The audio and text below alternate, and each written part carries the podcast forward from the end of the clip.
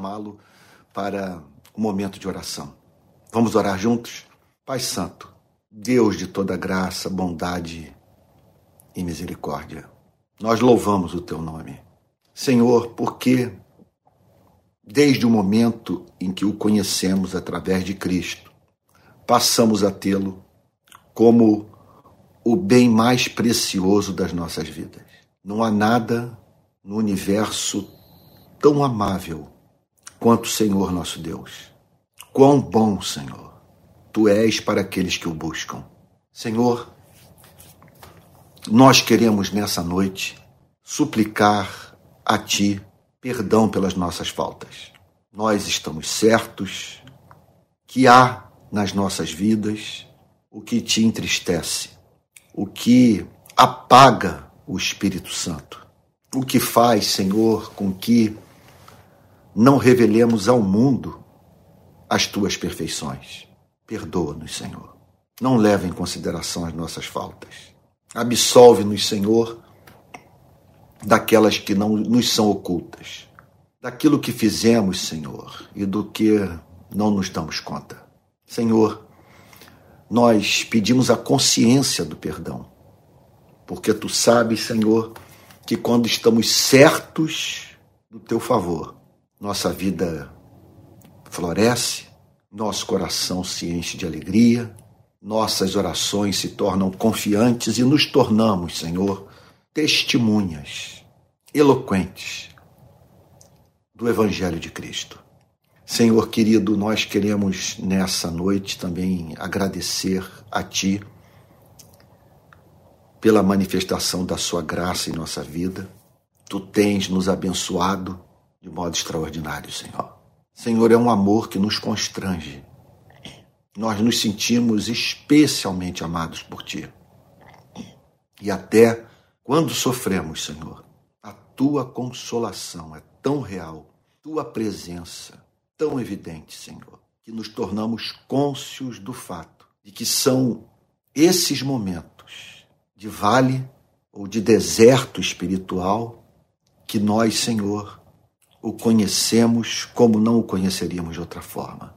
Nós louvamos a Ti pela Tua presença na tribulação.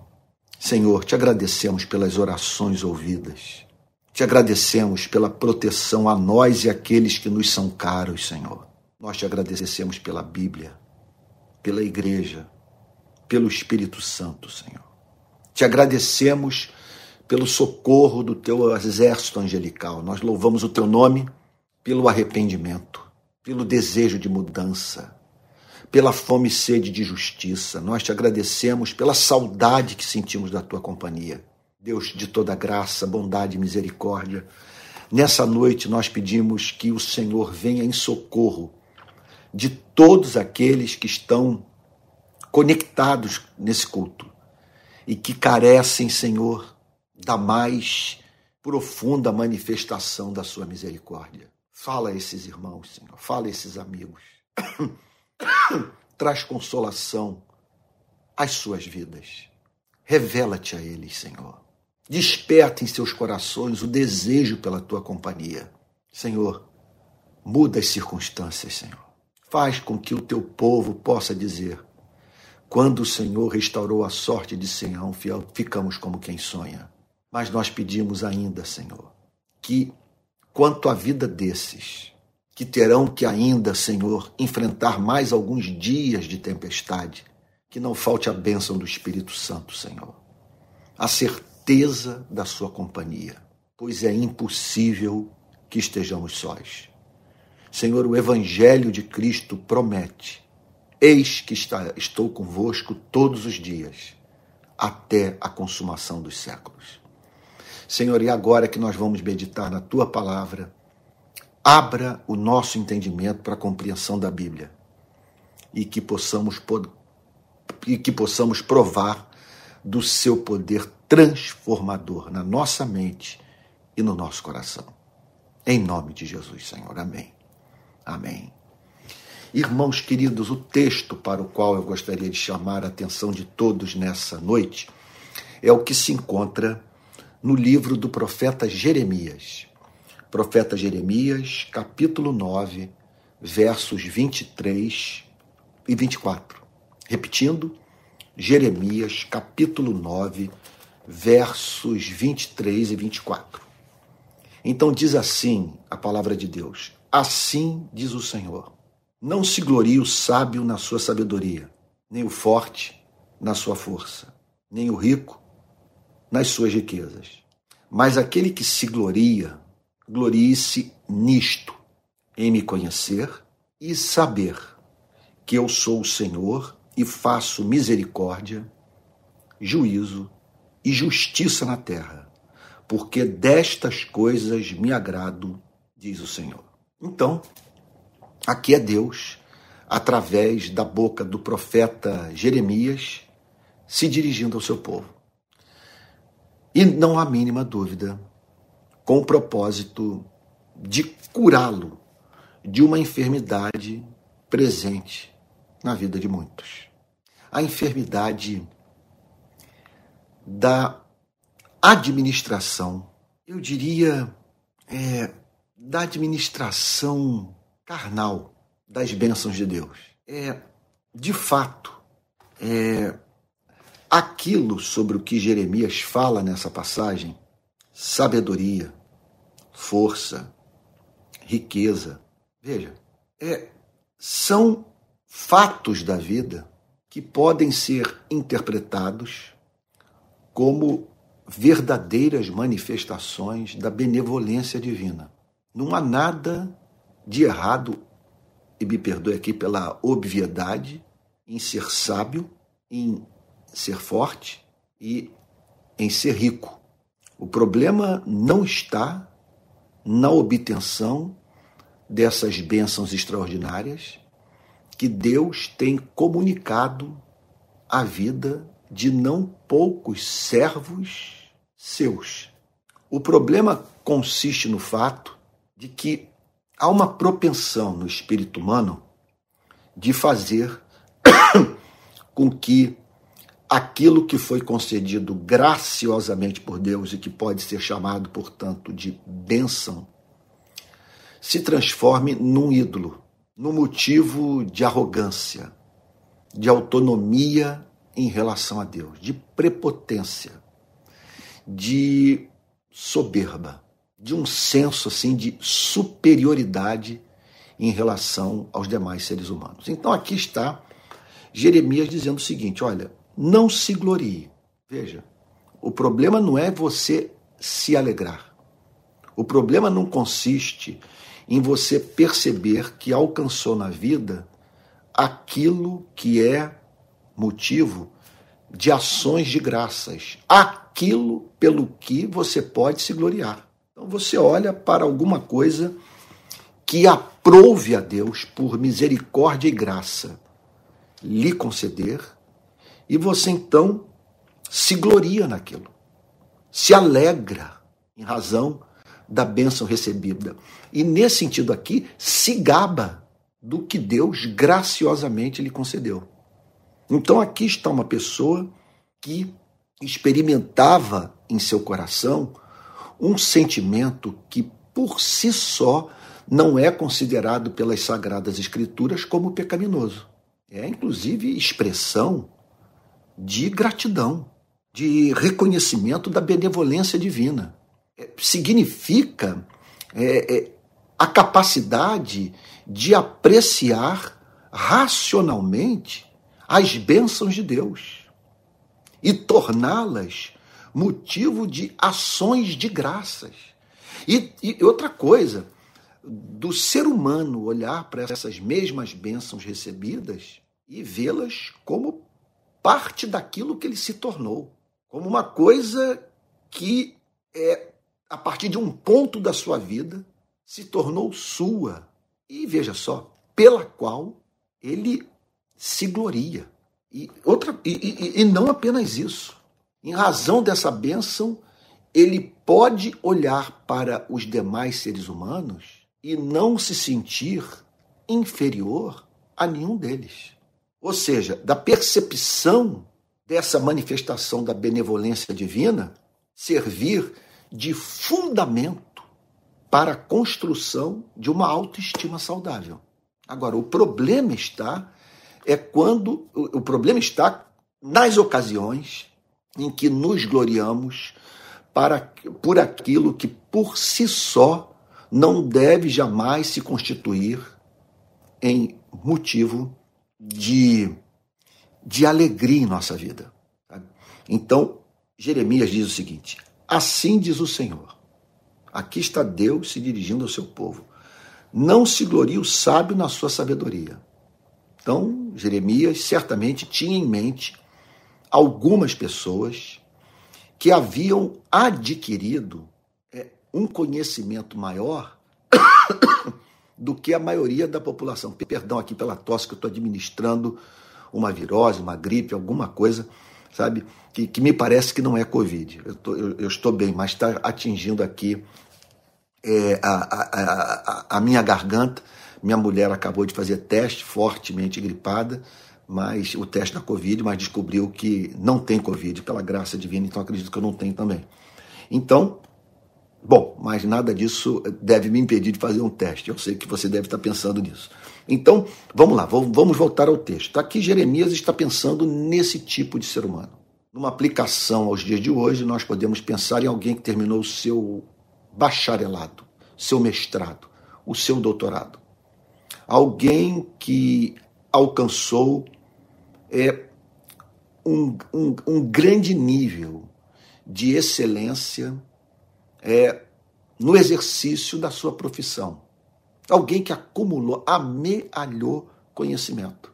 Então nós podemos pensar aqui em alguém que, que fala mais de um idioma, de alguém que domina é, algum campo do conhecimento humano, quer dizer, pelo menos, já que ninguém domina completamente nada, mas pelo menos em alguma extensão, essa pessoa percebe que conhece mais do que a maioria das pessoas, inclusive daqueles que são seus pares. E aí Jeremias olha para essa pessoa e percebe uma nítida ponta de vaidade. Ela se gloriava em razão da sua sabedoria da obtenção de conhecimento e da sua capacidade de aplicar o conhecimento à vida. E Jeremias diz, se dirige para essa pessoa portadora de uma dádiva tão extraordinária como essa e diz o seguinte: isso por si só não deve se constituir em motivo de, de glória. Você não deve. Na verdade, eu usei ainda agora a palavra alegria. Isso aqui é mais do que uma alegria. Essa pessoa, na verdade, o sentido é o seguinte: essa pessoa se gaba daquilo que tem.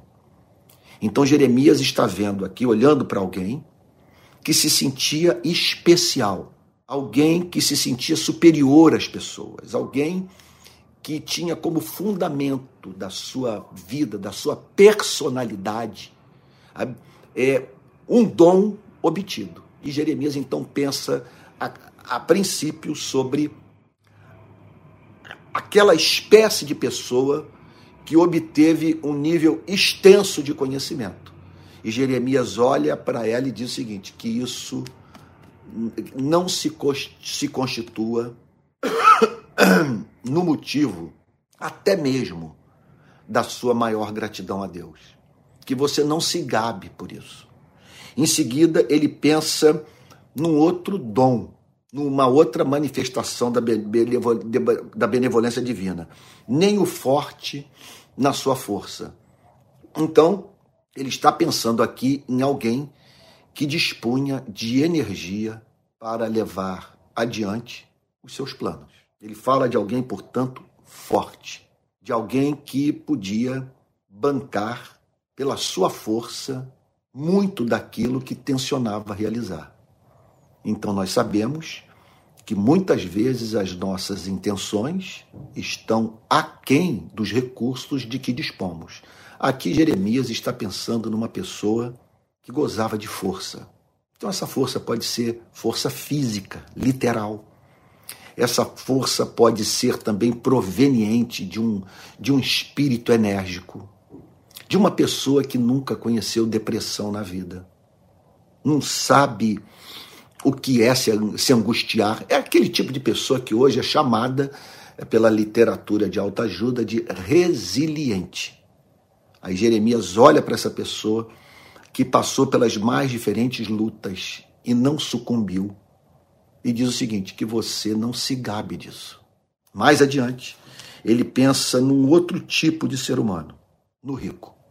Nem o rico nas suas riquezas. Então, como definir a riqueza? É, olha, é alguma coisa realmente difícil de você definir. Mas quando você bate o olho é, nela, ou na pessoa que nasceu rica ou se tornou rica, você consegue identificar é, a classe social privilegiada a qual essa pessoa pertence. Ela é rica. Ela dispõe de, dos recursos deste mundo de uma forma abundante. Ela vive de uma maneira mais confortável do que a maioria dos mortais. Ela é estimada, ela é honrada, ela, ela, em geral, é isso que acontece, exerce controle sobre outras pessoas, muitos dependem dela para viver, ela pode influir é, na vida política da cidade onde mora, pode ter um papel decisivo nos negócios da igreja, ela é rica. Ela, é, ela faz parte do grupo dos detentores do poder econômico. Ela pertence, portanto, a uma classe social. E é claro, uma classe social abastada, privilegiada. Então, é claro, é evidente à luz das Sagradas Escrituras que Deus pode abençoar algumas pessoas dessa maneira, tornando-as ricas. E aí Jeremias faz essa advertência. Mesmo que essa riqueza não seja fruto de roubo, de exploração, de envolvimento com corrupção, mesmo que ela resulte de trabalho duro, que você não coloque é, nela o seu coração, que ela não sirva de ponto de coesão da sua personalidade, de fundamento da sua autoestima, de razão pela qual você seja levado a dizer que a vida deu certo para você. Jeremias diz: não transforme a riqueza num ídolo. E o mesmo se aplica à força e à sabedoria. Então, com isso, nós aprendemos que essas dádivas, que, veja só, que devem ser consideradas como tais, que por si sós não são pecaminosas, podem se transformar em ídolos, podem vir a ser motivo de soberba, de autonomia em relação a Deus. É possível também que elas nos tornem prepotentes, arrogantes e nos levando assim a perder de vista o fato de que sabedoria, força e riqueza, para fazerem sentido em nossas vidas, precisam vir acompanhadas da dádiva das dádivas. Quer dizer, do único motivo nessa vida pelo qual o homem pode se sentir livre para se gabar. O que, que eu estou querendo dizer com isso? Eu não estou falando de você se autoafirmar sobre a vida das pessoas. Não estou falando sobre você tratar a quem quer que seja com arrogância. Mas há algo na sua vida, e essa passagem nos ensina isso, para o qual você pode olhar e dizer: realmente, eu fui abençoado por Deus. É evidente que esse Deus me ama com amor eletivo, com amor gracioso, com amor eterno. Pois eu alcancei na vida a maior dádiva que um ser humano pode receber da parte de Deus. É a dádiva que sem a qual não há sabedoria, a força é inócua e a riqueza é vazia.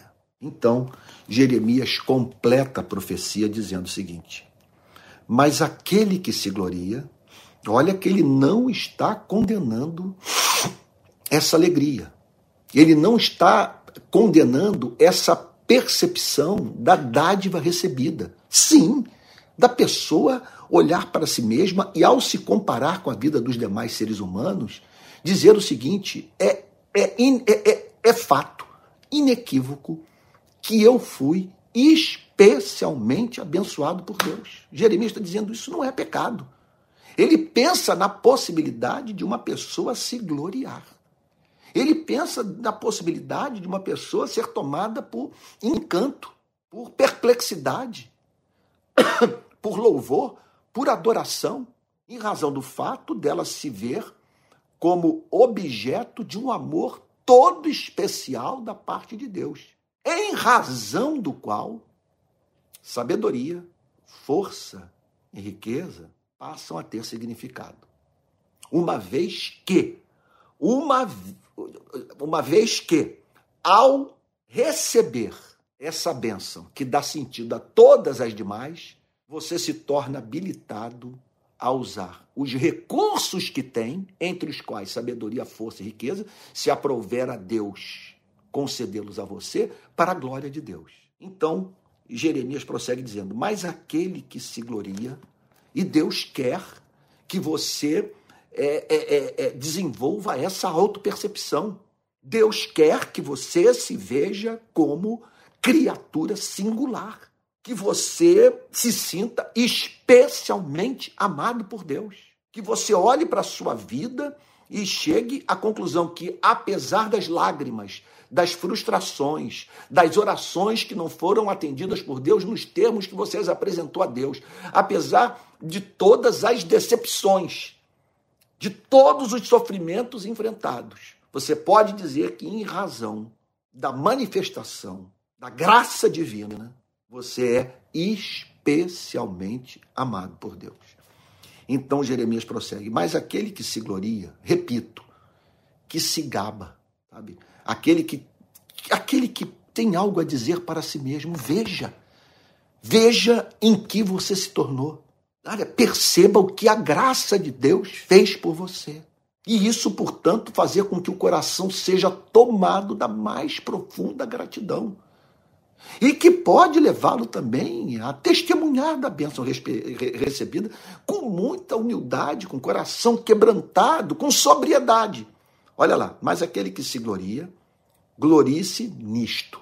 Então, ele está dizendo o seguinte: esqueça os seus diplomas, esqueça sua beleza física, esqueça sua capacidade de resistir às pressões da vida, esqueça os bens que amealhou Quer dizer, porque só existe um motivo real na vida para o homem se alegrar. Se esse não for o fundamento, se esse não for o fundamento da alegria, essa glória é vazia. E sabedoria, força e riqueza perdem um significado em razão do fato de, em razão, em, em razão do fato de, por força, da ausência dessa bênção maior, sabedoria, força e riqueza não cumprirem a, as suas finalidades nesta vida. Há mais aquele que se gloria, glorie-se nisto, em me conhecer. De que adianta você ser sábio, ser especialista em história geral, conhecer tudo sobre a Revolução Francesa, estar habilitado a dar aula sobre física quântica, que vale você dominar quatro, cinco idiomas se você não conhece o autor da vida, aquele que o formou no ventre da sua mãe, que sustenta o cosmos pela palavra do seu poder? Sabe? O que é a sua sabedoria perante a onisciência divina? O que é essa força, sua força, diante da onipotência do Criador? O que é essa riqueza diante do fato teológico de que ao Senhor pertence a terra e tudo que nela se contém. Que você é apenas administrador daquilo que não lhe pertence e que pode ser subtraído da sua vida da noite para o dia. Então Jeremias diz: aquele que se gloria, glorie-se nisto, em me conhecer. Eis uma pessoa que de fato tem motivo na vida para, por exemplo, entrar numa festa e, ao se deparar com aquelas centenas, é, com aqueles centenas de, aqueles centenas de convidados, não se sentir inferior a ninguém, nem superior, mas não assumir é, atitude patologicamente servil, sabe? Porque essa pessoa se vê portadora de uma informação. E que informação? Ela sabe quem é o Criador. Veja, não é que ela conheça a teologia, não é que essa pessoa esteja em condição de dar uma aula sobre cristianismo. Não. Ela conhece experimentalmente a Deus. Ela conhece verdades sobre o ser de Deus, mas as experimenta como verdades amáveis no seu coração, verdades transformadoras, sabe? Verdades que encantam, que despertam as ações de graças e adoração. Então, aquele que se glorie, glorie-se nisto, em me conhecer. Então, meu Deus do céu, nesse sentido, é uma maldição você ser sábio, forte e rico sem o conhecimento de Deus. Porque você está privado da bênção que dá sentido a todas as demais dádivas, a todas as demais bênçãos. E por não conhecer a Deus, repito, você não saberá dar a essas dádivas a finalidade é, que Deus designou para, na verdade, para a totalidade da vida. Então, você é sábio, forte e rico. Contudo, da noite para o dia, você pode sofrer um AVC, desenvolver um tumor maligno. E numa mudança na economia, ou por uma vicissitude qualquer, das mais diferentes espécies, perder tudo que conquistou na vida. Agora veja, ainda que você chegasse à velhice intacto, gozando de acuidade intelectual, em condição de passar adiante o saber adquirido. Ainda que você chegue no final da vida com autonomia física e com a sua riqueza mantida intacta, se você não conhece a Deus, você foi privado do melhor da, dessa existência. Você não conhece a alegria oculta dos redimidos, entre os quais milhões de pobres. Você não sabe nada sobre o que significa, é, sob o céu estrelado, você louvar o Criador dos céus e da terra. Nos seus momentos de tristeza, você não tem essa companhia que enxuga toda lágrima. Nos seus momentos de alegria, você não tem ninguém no cosmos para dizer um racional muito obrigado. Você não sabe quem é, de onde veio, para onde vai.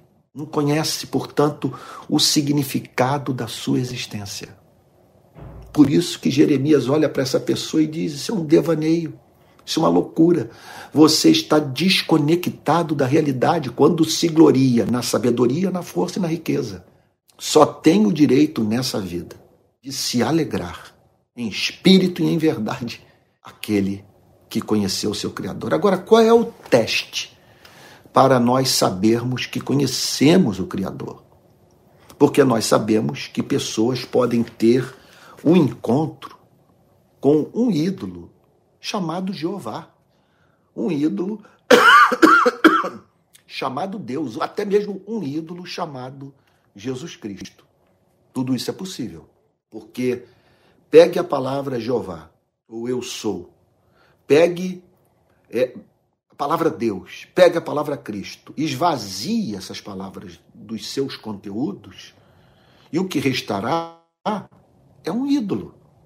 Você vai estar se relacionando com Deus, mas um Deus que não existe. Por isso que quando alguém disser, especialmente político, que acredita em Deus, faça a seguinte pergunta: qual é o seu conceito sobre Deus? E ao ouvir essa pessoa, qual é o seu conceito sobre Deus? E ao ouvir essa pessoa falar sobre o que ela pensa sobre Deus, você perceberá que essa pessoa não crê no Deus revelado por Jesus Cristo.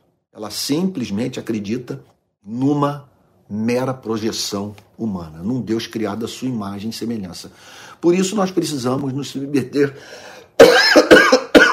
mil perdões pela, pela, pela tosse. Realmente, eu estou aqui hoje cumprido, cumprindo um compromisso. Então, já, já fiquei com dor no coração de, na semana passada, não ter podido participar do culto, porque me encontrava em viagem para o Nordeste. Eu não podia faltar hoje, mas eu não estou no melhor da minha saúde. Então eu peço, por favor, que você me acompanhe até o fim e que não permita que eh, eh, assim minha tosse a voz que não está muito boa impeçam é, de, de, de conhecer de uma forma mais acurada essa passagem extraordinária.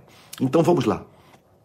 Mas aquele que se gloria, glorie-se nisto, em me conhecer. Agora, qual é o teste para saber que eu conheci a Deus? Vamos lá. E saber que eu sou o Senhor. Então, a primeira coisa que eu preciso entender é que conhecer ao Deus verdadeiro significa conhecer o Senhor do universo, o autor da vida, aquele ao qual nós devemos servir com todo o nosso ser. Essa é a primeira coisa. Então, conhecer a Deus significa ter um contato com sua soberania, saber que ele exerce completo controle sobre o mundo que ele criou. Ele é o Senhor. Em conexão a isso, o profeta Jeremias diz: "E faço misericórdia". Então, você, quer dizer, qual é o teste para saber que eu conheço a Deus? Primeiro, é a sua majestade, seu esplendor, sua glória, sua autoridade sobre o universo, sobre a vida dos seres humanos. Ele é o Senhor. Mas que espécie de Senhor ele é? E aí Jeremias diz que é um Senhor doce, é um Senhor amável, é um Senhor que Jeremias chama de misericordioso. O que, que significa isso? Meu Deus, isso é lindo demais. Só por isso você já deveria é, encontrar motivo para amar a Deus. O Jeremias está dizendo que ele é o Senhor misericordioso, o Todo-Poderoso, o Rei do universo, se compadece dos que sofrem. Esse é o sentido da palavra misericórdia. Ele socorre os que sofrem e os livra da tribulação quando estes, no seu sofrimento, não dispõem de recursos para se livrarem da sua dor. Então, Jeremias diz que deve se gloriar apenas aquele que conhece a Deus e que sabe que Ele é o Senhor e que Ele é Deus misericordioso. Obviamente, se Ele é Deus misericordioso, Ele é Deus que exige a prática da misericórdia por parte dos seus servos. De modo que quem conhece um Deus misericordioso usa do seu conhecimento da sua força, da sua riqueza, para socorrer os que nessa vida carecem da simpatia humana, da solidariedade humana, da compaixão humana. E Jeremias prossegue dizendo: E faço misericórdia, faço juízo e justiça na terra. O que significa que ele manifesta a sua santidade.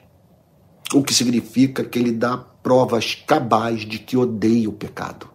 O que significa que aquele que usa do seu conhecimento, da sua força, da sua riqueza para destruir, ou aquele que não usa o seu conhecimento, a sua força, a sua riqueza para viabilizar a vida do próximo, veja, que este será julgado por Deus, que esse verá Deus fazendo oposição à sua vida. E que lá na frente, em razão do recebimento dessas dádivas, essas mesmas pessoas terão que prestar contas dos, recur dos recursos que Deus disponibilizou para as suas vidas. Então Jeremias diz: faço misericórdia, juízo e justiça na terra. Então, esse é o Deus verdadeiro. Ele é o Senhor misericordioso que faz juízo e justiça. Ele defende a causa do necessitado, do oprimido, do injustiçado e manifesta a sua santidade nesse planeta, é, trazendo juízo sobre a vida dos perpetradores do mal. Daqueles, repito, que usam do seu conhecimento, da sua força, da sua riqueza para destruir vidas, ou que retém essas dádivas, é, recusando-se assim a viabilizar a vida daquele que carece desses recursos que Deus concedeu aos seres humanos, não para eles se ensoberbecerem, mas para se tornarem úteis nas suas mãos. E aí então Jeremias termina dizendo o seguinte: Porque destas coisas me agrado, diz o Senhor. Isso é lindo. Esse é o teste para você saber se conheceu o Deus verdadeiro. O seu Deus é santo. Você pode dizer que há algumas coisas nesse mundo que agradam a Deus. Olha o que ele está dizendo. Eu sou o Senhor, faço misericórdia, juízo e justiça na terra, porque destas coisas eu me agrado. O que significa o seguinte: que conhecer a Deus é, é, é, representa você ter um contato com o seu atributo de santidade. Você o ter como Deus absolutamente amável em razão dele ser santo. Conhecer a Deus significa conhecer o coração do Criador. Tem o sentido de você saber aquilo que é congenial à natureza divina. É congenial, é da essência da natureza divina tratar as pessoas com misericórdia. Fazer oposição ao mal. Dar provas cabais que há coisas que os seres humanos fazem que são repulsivas para Deus. Agora, é óbvio que quando eu conheço o caráter de Deus, quando eu sei que há aquilo que o agrada, isso é de perder o fôlego. Há coisas nesta vida que agradam a Deus. Quando eu tomo conhecimento disso, eu me deparo com um ser totalmente amável. E ao me deparar com um ser totalmente amável, eu fixo os meus afetos nele eu torno o meu supremo bem. E ao torná-lo o meu supremo bem, eu relativizo todos os bens desta vida. Agora, mais do que isso, ao saber que há na vida, veja só, aquilo que agrada, antes disso, que ele age de acordo com aquilo que lhe dá prazer, eu sou levado a entender que há determinados comportamentos humanos que, por serem reveladores da santidade de Deus, causam prazer a Deus. E aí então, sabedoria, força e riqueza ganham um outro sentido. Porque se eu sei que a misericórdia agrada a Deus, a justiça e o juízo são o seu prazer, se ele, quer dizer, se ele é apegado à lei, e por ser apegado à lei, que é a expressão do seu caráter, ele julga os seres humanos, se eu sei que tudo isso é verdade, eu vou usar a minha sabedoria, força e riqueza para a glória de Deus, para, para como instrumentos é, do exercício da misericórdia, como meios de expressar a santidade divina. Ou seja, a minha sabedoria, a minha força, a minha riqueza, ou seja, todos os dons que eu possuo, serão usados para a promoção daquilo que agrada a Deus, daquilo que é, repito, congenial à sua natureza santa. Então, fica essa questão: do que você se gaba? Do que você se orgulha? Sabe? É, é para qual área ou conquista da sua vida Sabe? Você é capaz de olhar e dizer: Isso me traz um retorno pessoal, todo especial. O que Jeremias tem a lhe dizer? Se aquilo pelo que você se gloria não tem conhecimento de Deus como vínculo, você é um tolo. Agora, se você conhece a Deus e submeteu o seu conhecimento ao teste da palavra, se você conheceu o Deus que é Senhor, misericordioso e justo, que ele tem prazer no exercício dessas marcas do seu caráter, desses atributos do seu ser, você então haverá de amá-lo, porque um ser como esse é excelente, e haverá de sujeitar a sua vida à sua vontade, de modo que você reproduza o caráter de Deus na história. E se esse é o seu caso, você realmente tem motivo para se gloriar. Agora veja, se gloriar por se perceber como objeto de um amor gracioso. Bilhões de seres humanos não conhecem a Deus. E você conheceu o Deus de Jeremias.